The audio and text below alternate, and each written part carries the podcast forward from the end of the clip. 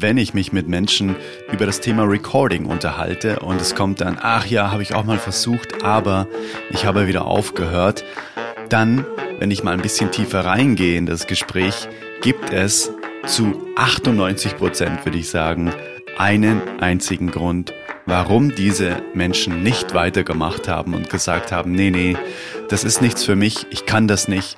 Und diesen einen Grund, den kenne ich nur zu gut, weil den habe ich selbst auch erlebt. Genau vor dieser Hürde bin ich auch gestanden und ich kenne es auch, wie es sich anfühlt, wenn man diese Hürde nicht überwindet und an sich selbst zweifelt. Und genau über diesen Nummer eins Grund, warum die meisten aufhören mit Aufnahmen und sich selbst wirklich die Selbstbestimmtheit hinter das Lenkrad ihrer Musik setzen. Genau darüber reden wir heute, weil es ist so unfassbar schade, dass da draußen so viel Potenzial einfach nicht genutzt wird, nur wegen diesem einen Grund, wegen dieser einen Hürde, die sehr, sehr leicht zu überwinden ist. Also lass uns reinspringen in das heutige Thema, der Nummer eins Grund, warum die meisten mit ihren selbstbestimmten Aufnahmen scheitern und nicht weitermachen. Let's go!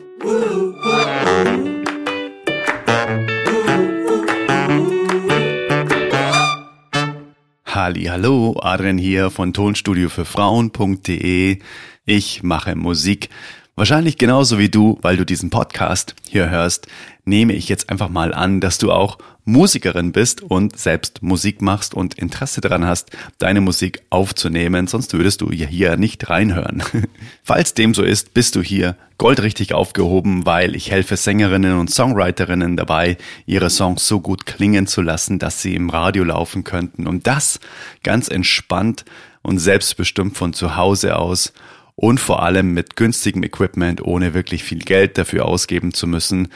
Apropos Equipment, wenn du den Podcast hier schon öfter gehört hast, dann wirst du diesen kleinen Einschub hier kennen, weil falls du noch gar nicht weißt, was du brauchst an Equipment, dann habe ich für dich die absolut Zeit, Geld und nervensparende Abkürzung, nämlich in Form eines Equipment Guides, den du dir kostenlos herunterladen kannst unter eigenestonstudio.de. Den Link findest du selbstverständlich in den Show Notes. Einfach auf den Link klicken, den Equipment Guide anfordern und schon schicke ich dir den einfach per E-Mail zu und da hast du dann alle fünf Dinge, die du brauchst und das auch noch in verschiedenen Variationen. Alles ist zusammengestellt. Du musst dich nicht durch den Technikdschungel oder durch das Überangebot online durch Macheten, sondern du kannst einfach entspannt diesen Guide herunterladen und da steht alles drin, was du brauchst, sodass du sofort loslegen kannst, dich hinter das Lenkrad deiner Musik zu setzen und eben nicht mehr von anderen abhängig bist. Alright, also einfach eigenestonstudio.de. Den Link findest du in den Show Notes. So, dann lass uns einsteigen in das heutige Thema. Der Nummer eins Grund, warum die meisten eben aufgeben oder scheitern an ihren Aufnahmen und sagen, das mache ich nicht weiter. Eine kurze Geschichte dazu. Bevor ich mich zum Toningenieurstudium entschlossen habe, hat mein Dad mir mal eine Aufnahme Software aus dem Musikgeschäft einfach mitgebracht. Er hat gesagt so, hey, ähm, mein Sohn, der möchte zu Hause einfach ein bisschen seine Musik aufnehmen, spielt Gitarre und singt und ähm, was wäre denn da cool? Ähm, was könnten Sie da denn empfehlen? Und da hat er mir Cubase mit nach Hause gebracht. Und total euphorisch habe ich dann eben diese äh, diese CD in das Laufwerk geschoben, damals noch CD-ROM und habe dann da diese Software installiert und dann saß ich da also davor wirklich stundenlang, ja, ich sag mal nächtelang und das ähm, einmal mit Handbuch, dann wieder ohne Handbuch, dann ohne Durchblick. Und bei mir waren so viele Fragezeichen über meinem Kopf. Von was, von was reden die da bitte in diesem Buch? Insert Slot, Pre-Fader, AUX-Eingang, was ist das denn alles? Ich check 0,0. Das klang für mich eher wie eben böhmische Dörfer, so Gott, ähm, ich habe keine Ahnung, was ich aus diesem Handbuch da irgendwie rauslesen soll. Deswegen habe ich es dann ganz oft auch ohne Handbuch probiert, weil ich mir gedacht habe, was da drin steht, check ich eh nicht. Also, was habe ich dann gemacht? naja, also genau das, was man halt dann einfach macht, wenn im Handbuch etwas steht, womit man einfach überhaupt nichts anfangen kann und nur Bahnhof versteht, nämlich irgendwie wahllos kreuz und quer irgendwie da herumdrehen, äh, in die Menüs rumklicken und irgendwie hoffen, dass was passiert und sich einreden, man arbeite ja total intuitiv nach Bauchgefühl, na, ich brauche dieses Handbuch da nicht. Dann habe ich mal versucht, irgendwie alle möglichen Voreinstellungen aufzurufen und dann ähm, habe ich mich irgendwie gefreut, dass irgendwie mal was äh, rauskam und was sich jetzt irgendwie gar nicht so ganz bekackt angehört hat. Aber das war ja dann irgendwie nicht wirklich der, der Anspruch dann, ne? dass sich ähm, etwas nicht so wirklich ganz schlimm anhört, sondern ich wollte, dass es richtig gut anhört. Ne? Und dabei gab es ein ganz, ganz großes Problem weil eben ich hing da echt nächtelang vor dieser Oberfläche, vor Cubase und ich drehte und klickte mir einfach, ja wirklich den Wolf und es fühlte sich, ja, es fühlte sich an, wie ob ich gegen die Software kämpfe, wie so ein, wie so ein Ringen, wie so ein Kampf. Man wälzt sich auf dem Boden und dabei sollte es zumindest in meiner Vorstellung, sich so anfühlen wie so ein Tanz, ne? wie so ein, sich die Hände reichen, so, wow, okay, hey, die Software und ich, wir arbeiten gemeinsam an etwas und nicht, ich versuche irgendwie nur die Software zu bändigen. Aber auch das wäre ja eigentlich dann auch nicht so schlimm, ähm, ja, wenn der Spaß am Musikproduzieren und die Qualität, die dann am Ende dabei rauskommt, durch irgendwie wahlloses Herumdrehen angestiegen wäre. Aber das böse Erwachen kam dann, als ich einen Song irgendwie dann mal abgeschlossen hatte. Ich habe da ja irgendwie was aufnehmen können und habe das dann irgendwie auch so durch wirklich Zufall irgendwie zum Klingen gebracht. Ähm, und das böse Erwachen kam dann eben, als ich nochmal einen Song aufnehmen wollte. Als ich dann gesagt habe, okay, hey, ähm, so, das war jetzt mal so die Premiere und jetzt geht's los. Ja, und es ist eben gar nichts losgegangen, sondern es war komplette Leere, es war ein Blackout in meinem Kopf, alles ging wieder von vorne los. Und ich dachte mir, oh Gott, oh Gott, eben erschlagen von den unzähligen Menüs und Einstellungen. Und da wurde mir auch endlich klar, warum im Handbuch ständig etwas zu lesen war, zum Beispiel von ja, so wie Sie es auch von Ihrem Mischpult kennen oder das Prinzip ist dasselbe wie an Ihrem Mischpult. Oder stellen Sie sich diese Funktion XY wie an Ihrem Mischpult vor. Natürlich äh, unabhängig davon, dass ich damals irgendwie 17 Jahre alt war und mir ständig dieses Sie im Handbuch irgendwie echt völlig auf den Zeiger ging, äh, war mir dann irgendwie plötzlich schlagartig klar, ah, okay, verstehe. Diese ähm, Damen und Herren, die dann dieses Handbuch geschrieben haben, die meinen tatsächlich, dass ich weiß, wie ein Mischpult funktioniert. Und dem war damals natürlich 0,0 so. Und da habe ich mir gedacht, okay, ich möchte wissen, wie ein Mischpult funktioniert. Und was habe ich gemacht? Naja, ich habe quasi einfach äh, ja acht Semester dann damit verbracht, alles von der Pike auf zu lernen. Ich habe äh, ein Tontechnikstudium hingelegt und es hat richtig viel Spaß gemacht, das wirklich alles mh, ja zu verstehen. Und dann war natürlich auch ganz klar, was denn damit alles gemeint ist in dieser Software, na, mit Prefader und Aux-Send und Insert und Send-Effekt und so weiter. Das war für mich dann so, ah, wow, okay, cool, jetzt verstehe ich das Ganze alles. Also rückwirkend betrachtet konnte ich jetzt quasi alle Fragezeichen, äh, ja, einfach auch ähm, beseitigen in meinem Kopf. Und du fragst dich jetzt vielleicht, ja, das ist eine total coole Story, aber ich weiß auch nicht, wie ein Mischpult funktioniert. Was möchtest du mir denn damit sagen? Also lass uns das jetzt mal besprechen, was die Story denn mit dem Nummer eins Grund zu tun hat, an dem die meisten scheitern und an dem Punkt die meisten einfach aufhören.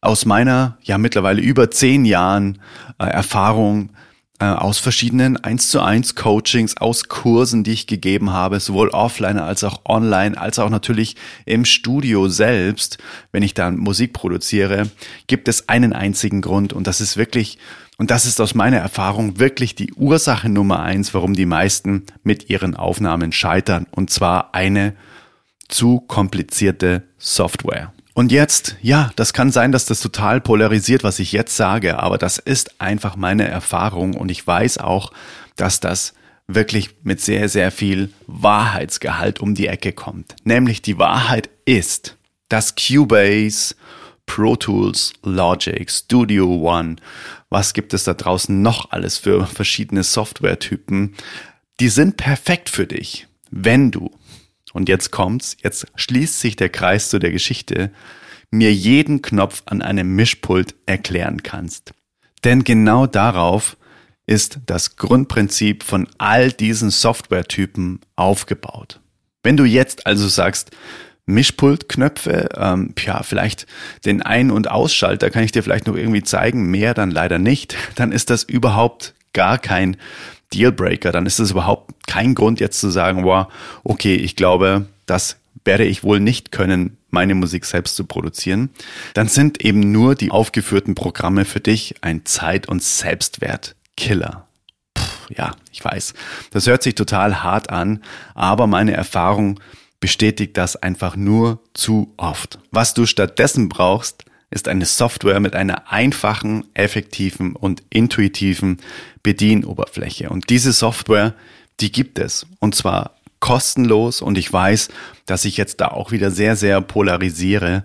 Aber es ist auch da wieder meine absolute Erfahrung. Und vor allem ist es auch die Erfahrung von ganz vielen ja zum Beispiel auch Kursteilnehmerinnen, die wirklich diese Transformation erfahren haben, denen es genau so ging. Boah, ich habe mir Cubase gekauft, ich check überhaupt nichts, ich höre auf, weil ich schraube da schon seit zwei Jahren rum. Und seitdem sie umgestellt haben, seitdem sie einfach nur die Software gewechselt haben, sieht alles komplett anders aus. Sie produzieren mittlerweile eigene Songs, die auf Spotify sind. Sie produzieren eigene Alben. Das ist echt unglaublich, was nur durch diese Stellschraube das Umsteigen auf eine andere Software bewirken kann. Das ist so ein Gamechanger für so viele schon gewesen. Und ich habe mich so viel erkundigt auch, na, weil die Frage immer wieder kam, ja, was kann ich denn ansonsten verwenden? Und ich habe wirklich tagelang recherchiert, okay, was kann ich denn da äh, guten Gewissens wirklich anbieten, was diese Kriterien einfach, effektiv, intuitiv, ohne eben dieses ganze Schnickschnack, Technikkram, Zeug mit Mischpultkenntnissen benötigt. Was kann ich denn da guten Gewissens einfach empfehlen, dass wirklich auch andere Ergebnisse dann am Ende des Tages vorliegen und wirklich auch mehr Spaß in der Hütte ist. Und diese Software, jetzt lasse ich mal die Katze aus dem Sack, heißt GarageBand. Und das wirklich Unglaublichste daran ist, dass das Programm wirklich auf jedem Mac, auf jedem iPad, auf jedem iPhone komplett kostenlos mit dabei ist. Also wenn du jetzt einen Windows-Rechner hast, dann mach einfach jetzt mal nicht aus und hörst dir einfach nur mal an. Einfach wirklich nur mal anhören bis zum Ende und dann kannst du immer noch sagen, ja okay, das kommt für mich überhaupt nicht in Frage. Ähm, aber glaub mir, es steckt so viel Hirnschmalz dahinter, was ich jetzt sage. Es ist nicht einfach nur irgendwas rausgeblabbert und ich kriege auch keinen einzigen Cent von Apple, glaube mir, sondern es ist wirklich nur rein objektiv betrachtet, was hilft der Musik wirklich auf die Sprünge? Was hilft Einsteigerinnen? Was hilft Musikerinnen, die gerade im Moment anfangen, wirklich weiter, sodass sie schnell geile Ergebnisse erzielen? Und ich habe so viel ausprobiert, das habe ich dir schon gesagt. Also hör jetzt einfach gerne mal weiter, auch wenn du keinen Mac hast. GarageBand hat zwei enorme Vorteile. Deine Musik steht im Vordergrund und eben nicht die Software. Es gibt keine komplizierten Menüs, es gibt keine komplizierten Fachbegriffe. Es kann wirklich einfach sofort losgehen und du brauchst keine wochenlange Einarbeitung, um die ersten Ergebnisse zu erzielen. Das ist das Krasse. Egal, ob du einfach ein Song-Playback hineinziehst und darauf deine Vocals zum Beispiel aufnehmen möchtest oder ob du deinen eigenen Song binnen wirklich weniger Minuten skizzieren willst. Und da sind wir wieder beim einfachen Bedienkonzept. Und das ist das, was dir GarageBand wirklich ermöglicht. Ohne Vorkenntnisse einfach machen, Spaß haben. Und der zweite unfassbar enorme Vorteil ist, alles, was du brauchst, ist für 0 Cent direkt kostenlos am Start. Die Software ist kostenlos. Nachteil für diejenigen, die nur einen Windows-Rechner haben, nur auf einem Mac erhältlich. Wenn eine Software erstmal kostenlos ist, ja, muss man in der Regel jede Kleinigkeit wie zusätzliche Loops und Samples und Softwareinstrumente extra kaufen. In GarageBand ist wirklich alles mit dabei, was du brauchst. Es ist so krass. Es sind auch von einer wirklich riesengroßen Bibliothek an Sounds bis zu hervorragend klingenden virtuellen Instrumenten, mit denen du intuitiv wirklich sofort richtig Spaß haben wirst. Du hast auch die Möglichkeit, dir eine eigene Schlagzeugspur anzulegen, so dass es wirklich, und da bin ich wirklich sehr, sehr picky, ja echt klingt. Es klingt wirklich wie von dem echt gespielten Schlagzeuger. Es ist richtig, richtig geil. Und ich sagte ja eben bereits, dass eine zu komplizierte Software meiner Erfahrung nach eben Grund Nummer eins ist, warum die meisten nach kurzer Zeit verzweifelt aufgeben. Lass es mich ganz kurz nochmal an einem griffigen Beispiel erklären, sodass der Unterschied einfach zwischen den Programmen klarer für dich wird. Du kannst dir das aufnehmen mit einer Software wie eben Cubase, Logic, Pro Tools, Studio One und so weiter so vorstellen.